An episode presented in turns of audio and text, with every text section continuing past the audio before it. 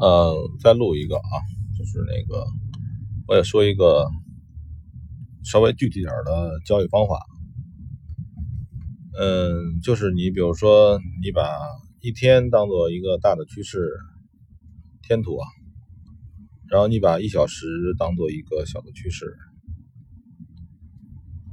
呃，你每一次进入的时候呢，每次你进行就是买卖的时候呢。你一定要遵从一小时的趋势，一小时是眼前的趋势，眼前的趋势不能违背。我一般不看一小时以下的，尽管我是做超短，但我不看一小时以下的。呃，一小时的时候，你看那个它是多是空，最好的状态是在天图上。比如本来一直在多呢，就跟现在黄就跟黄金现在黄金似的。然后呢，它忽然哪天呢，这个下跌了。然后呢，它经过了一段时间呢，它又调整回来了。这个时候呢，你看大的天图还是往上的，这个小时一小时图呢又恢复了，开始向上了。那这个时候进入是最合适的。这是最合适的。呃，天图和四小时图其实差不太多，你可以选择其中一个。我认为天图和四小时图是相似的。呃，然后就没什么了。然后就是说，有可能你犯错误，对吧？你这个错了。刚才说这一种方法，还一种方法就是上来你看天图是多，小时图也是多，就上来就多，没别没别的想法。然后呢，这个止损呢，还是那个止损设成一种你的心理承受的损失，而不要根据图，根据图没什么好处，就根据图啊那种所谓的标志点啊，标志就是标志标志价格，什么价格上面好像好像是一个顶点啊，是一个所谓的什么突破点啊，这个东西没用。因为不同维度的人啊，看起来是不一样的。比如说，你看了一个一小时的，很多人那个人家看的是十五分钟的，还有人看的是天图、周图，对吧？所以呢，就是你认为的这个所谓的公认的这个这个这个这个支撑啊，什么峰值点啊，其实没什么用。所以止损最好的方式还是真的是就是你的内心的损失是多少。你把这个损失当做一个，比如说你在那个 MT 上电脑端啊，你你你去拉那个拉那个线儿，它不能看到，就是一旦止损发生了损失多少钱吗？或者你自己手算也行。然后你跟这算一下，比如说止损发生，呃，我下了零点二手，止损发生我损失一百美金，行，是吧？然后大概写就行了。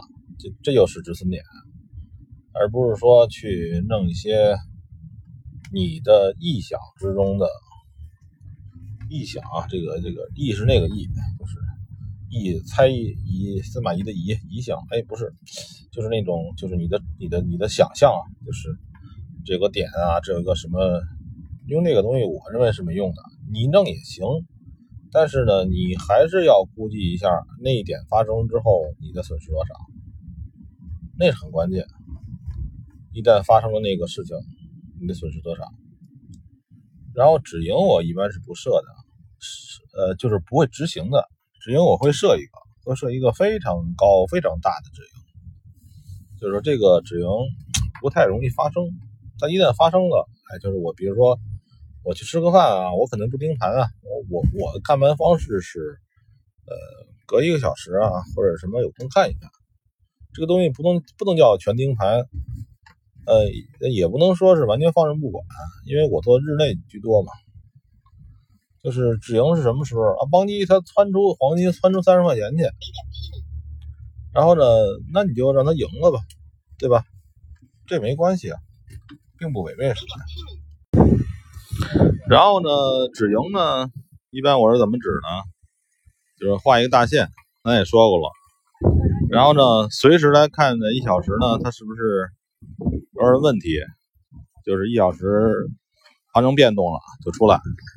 其实理论上，我的入场和出场是一个理由，呃，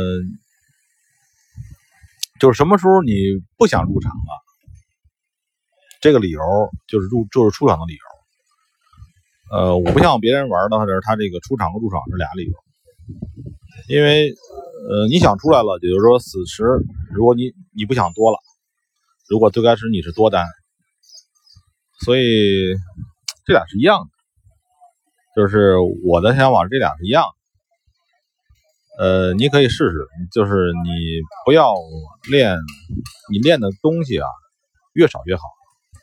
就是所谓的技能啊，掌握越少越好，就最好只掌握一门技术。然后呢，这门技术就是你的入建仓理由。当你的建仓理由失去了，你就出来。然后什么止盈啊，我觉得都都都是胡说八道。呃，那些东西都是，呃，因为我前面还说过，在我的群里也说过，就是最好的状态应该是多。就是损损损，就是错错错对，你损了好几个损的，然后来个对的，然后呢，要死的账户就是对对对对错，一直都盈利着，来一大大亏损。所以我要我要说一下前面那个对对对，那个那个错错错对，那所说的盈利的那一次，也不一定非得是大盈利啊。但是前面你的亏损一定是要小亏损，就是小亏损、小亏损、小亏损，盈利。这盈利不一定是大盈利，也不一定是小盈利，这个看状况。这样的下来的话，你让你的账户不会产生大的亏损，然后呢，有小盈利或大盈利同时存在。当你掌握的比较好的时候，你就感觉得到可能会盈利了。